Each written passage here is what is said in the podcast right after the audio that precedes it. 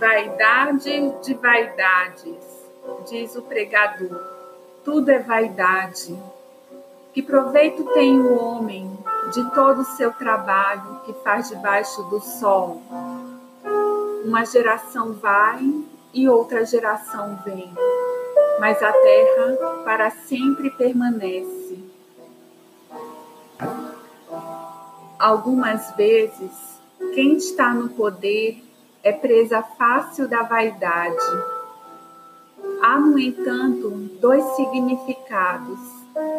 O primeiro, há quem se acredite superior aos outros, ou mais simples, ou com mais beleza externa, encanto, inteligência e muito engraçado o segundo significado é de que tudo isso é vão e inútil, pura vanglória.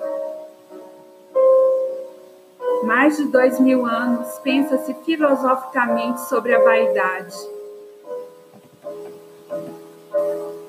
Com o passar dos anos, perdemos tudo que nos é exterior. Mas será que conseguimos manter o nosso valor interior?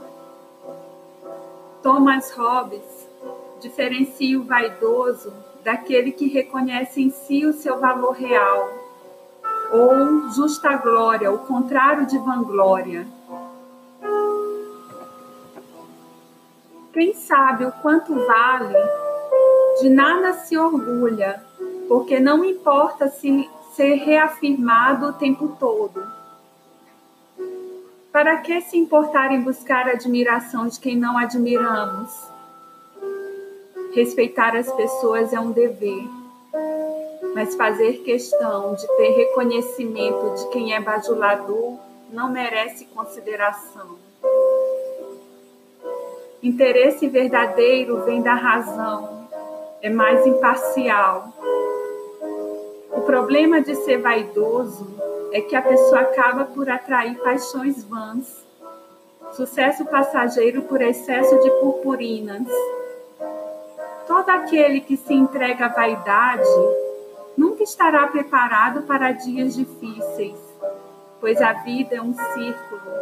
Uma hora estamos por cima, outra por baixo, mas o que prevalece é a beleza interior.